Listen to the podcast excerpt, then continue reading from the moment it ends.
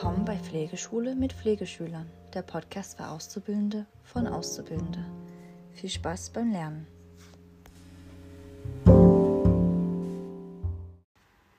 Das heutige Thema ist die Sturzprophylaxe.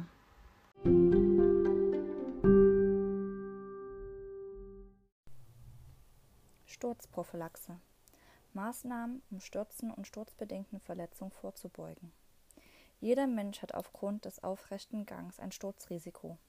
Um nicht zu stürzen, muss der Mensch in der Lage sein, in entsprechenden Risikosituationen, etwa beim Stolpern über ein Hindernis, schnell die Balance zurückzugewinnen oder sich festzuhalten, bis die Balance wiederhergestellt ist. Schnelle Reaktionen wichtig, sowie körperlichen Funktionen wie Armstrecken und festes Greifen. Daher sind Menschen besonders gefährdet, die diese zum Teil verloren haben. Zum Beispiel Menschen im höheren Lebensalter. Ab 65 Jahre sind sie sturzgefährdet.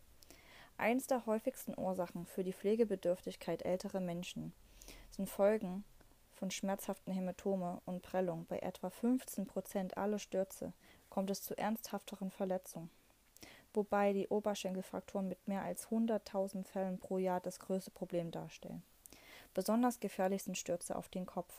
Die Folge kann eine, kann eine Schädelfraktur oder ein subdurales Hämatom, Bluterguss zwischen den Hirnhäuten sein, das oft erst nach einigen Tagen Symptome zeigt. Sturzursachen erkennen. Personenbezogene Risikofaktoren. Die Sturzursachen liegen in der Person selbst begründet.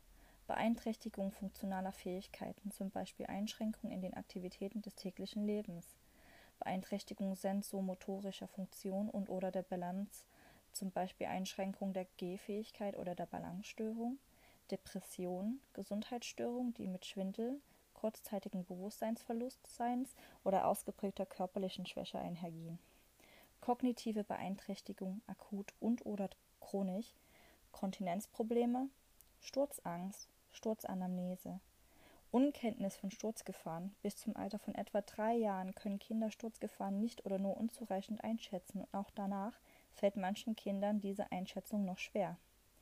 Bei intellektuellem Abbau, zum Beispiel bei demenzieller Krankheit, zeigt sich ein ähnliches Phänomen. Risiken werden unzureichend eingeschätzt oder bestimmte Bewegungsabläufe sind nicht mehr ausreichend abrufbar, zum Beispiel das Hinsetzen oder Treppensteigen. Medikamentenbezogene Sturzrisikofaktoren. Die Sturzursache liegt in Medikamenten begründet oder Stürze werden durch Medikamente begünstigt. Antihypertensiva, Blutdrucksenker, psychotrope Medikamente, einflussnehmend auf die Psyche, Polypharmazie, mehrere Medikamente gleichzeitig nehmen.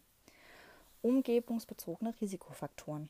Die Sturzursachen kommen aus dem Umfeld der Person und liegen nicht in der Person selbst begründet.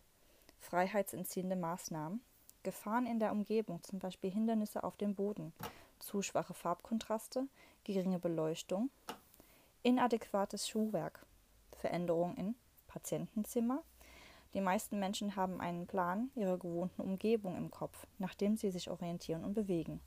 Ältere Patienten brauchen in der Regel länger als jüngere, um sich an ein verändertes Umfeld anzupassen.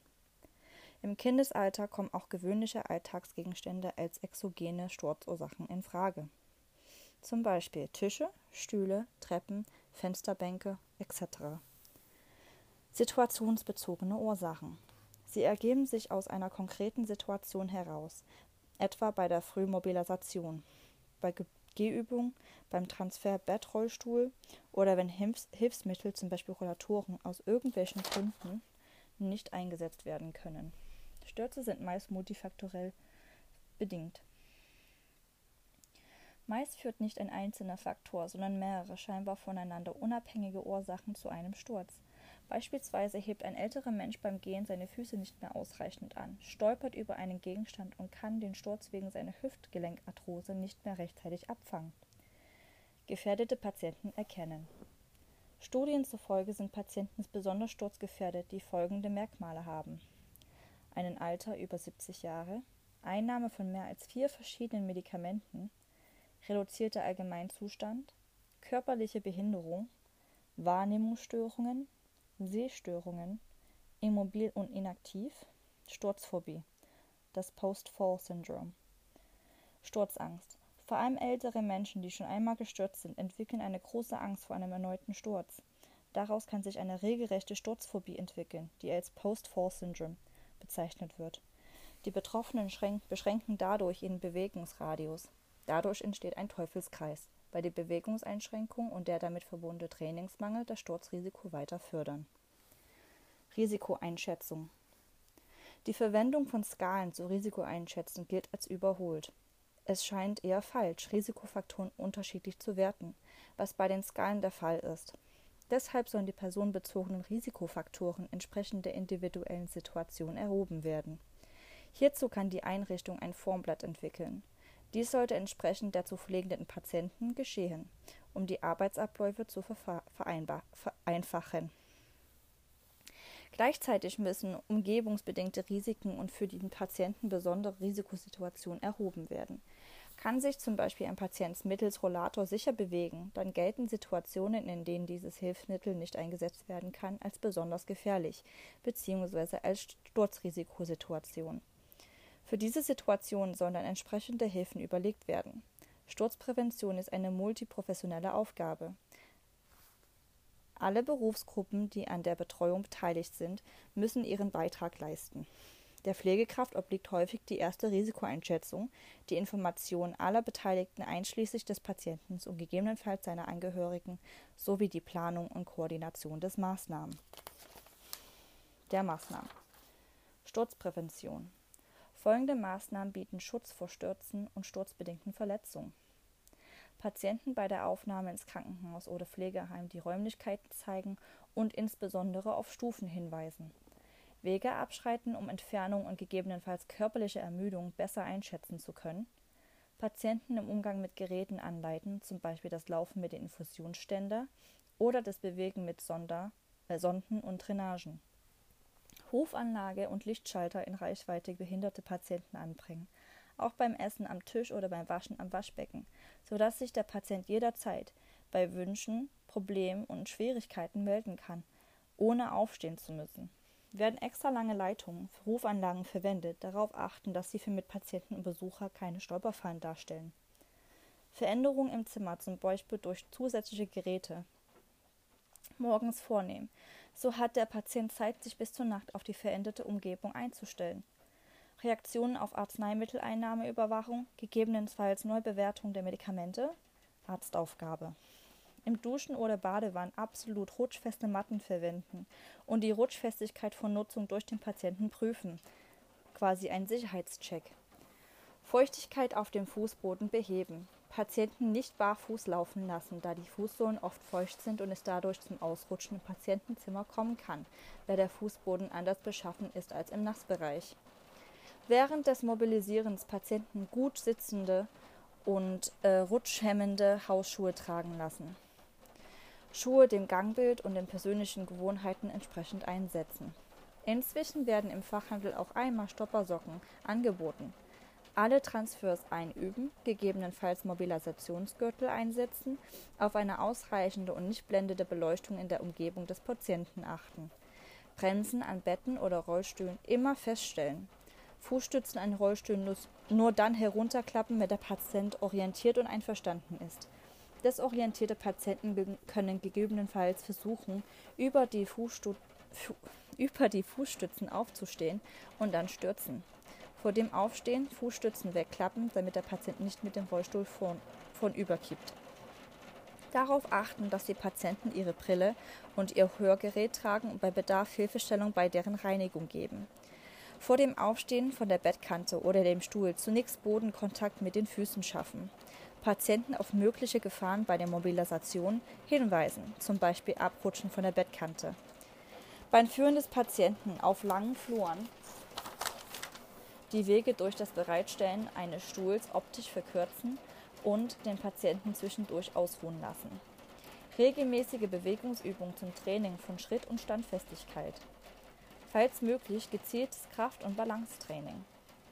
Anleitung bei der, bei, das Verwendung von, äh, bei der Verwendung von Gehhilfen, Hilfsmittel einsetzen und den Patienten bei der Anwendung anleiten, zum Beispiel Aufstehhilfe, Rollator, Weitere Hilfsmittel sind Bewegungsmatte vor dem Bett, die bei Kontakt oder Sturz die Rufanlage aktiviert, Geräuschmelder übermitteln Hilferufe von Patienten, die die Rufanlage nicht bedienen können, regelmäßige Fußpflege veranlassen, um schmerzhaften und bewegungseinschränkenden Wunden vorzubeugen, Passform der Schuhe und Kleidung prüfen, gegebenenfalls ändern lassen, Verwendung von Hilfsmitteln zur Sturzprävention, ein verlängter, Schuh, verlängerter Schuhlöffel oder Greifzangen helfen Bückanstrengungen, die zu einem Sturz führen könnten, zu vermeiden. Inkontinenzhilfsmittel individuell anpassen, zum Beispiel rutschen zu weite Inkontinenzhosen herunter und behindern so das Laufen. Ein weiteres Problem ist die tageszeitliche und örtliche Sturzhäufigkeit um die Übergabezeit am Mittag. Als Grund nimmt man an, dass die plötzlich eintretende Ruhe nach den morgendlichen Aktivitäten eine vermehrte innere Unruhe des Patienten auslöst, die dazu führt, dass er versucht, ohne fremde Hilfe aufzustehen.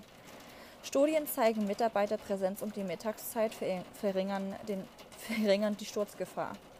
Gefährlich ist es auch zur Dämmerung, zu dunkel, aber das Licht äh, wird nicht rechtzeitig eingeschaltet. Höhe des Patientenbetts. Ein besonderes Problem stellt die Höhe des Patientenbetts dar, die von den Pflegenden für eine rück rückengerechte Arbeitsweise immer wieder anders eingestellt wird und meist nicht der von dem Patienten gewöhnte Höhe entspricht. Die Patienten stürzen, wenn sie aufstehen wollen, weil die Höhe falsch eingeschätzt wird, durch den Wechsel bzw. unterscheidet von der Höhe zu Hause. Wenn ein Risiko besteht, wird das Bett auf die niedrigste Stufe gestellt. Inzwischen werden im Fachhandel Pflegebetten angeboten, die sich auf die Höhe normaler Hausbetten absenken lassen, bzw. stehen für die ambulante Pflege Einlegerahmen bereit die in das normale Bett eingelassen werden und wie ein Pflegebett funktionieren. Bei einem erhöhten Sturzrisiko aus dem Bett heraus, etwa bei unruhigem Schlaf oder weil der Bettrand nicht wahrgenommen wird, äh, Rahmen können rechts und links unter der Matratze Keile angebracht werden, die an Kohle erzeugen und damit eine Begrenzung darstellen. Auch besteht die Möglichkeit, eine Matratze vor das Bett zu legen, damit der Patient bei einem Sturz weich fällt und somit das Verletzungsrisiko vermindert wird. Auch sogenannte Auffangmatten haben sich inzwischen bewährt. Immer häufiger werden Sensormatten eingesetzt, die den Pflegenden über ein besonderes Alarmsystem Mitteilungen machen, wenn Patienten versuchen, selbstständig aufzustehen. Schutz beim Stürzen. Bei Epilepsiekranken haben sich Sturzhemmen bewährt. Des Weiteren sind Hüftprotektoren zur Vermeidung von Oberschenkelhalsfrakturen im Handel erhältlich. Sie fangen bei einem Sturz die Stoßbelastung, die Sturzenergie, ab und leiten sie an das umliegende Weichteilgewebe weiter, sodass der Oberschenkelhals nicht direkt getroffen wird. Sturzereignisprotokoll. Nach jedem erfolgten Sturz, auch wenn der Gestürzte keine Verletzung hat, fertigen Pflegende ein Protokoll an. Ziel ist es, den Sturzhergang zeitnah zu erfassen, zu analysieren und möglichst Informationen zu gewinnen, die zukünftige Stürze zu reduzieren helfen. Die meisten Menschen fallen in ein Sturzmuster. Es gibt ein Institut, institutionelle, Institu, institutionelle Sturzmuster innerhalb einer Einrichtung, zeitliches, räumliches Auftreten. Pfleger müssen diese erkennen und unterbrechen. Der Ort soll aufgesucht werden, um ortsnah nachvollziehbar zu machen und daraus Erkenntnisse zur Risikominimierung abzuleiten.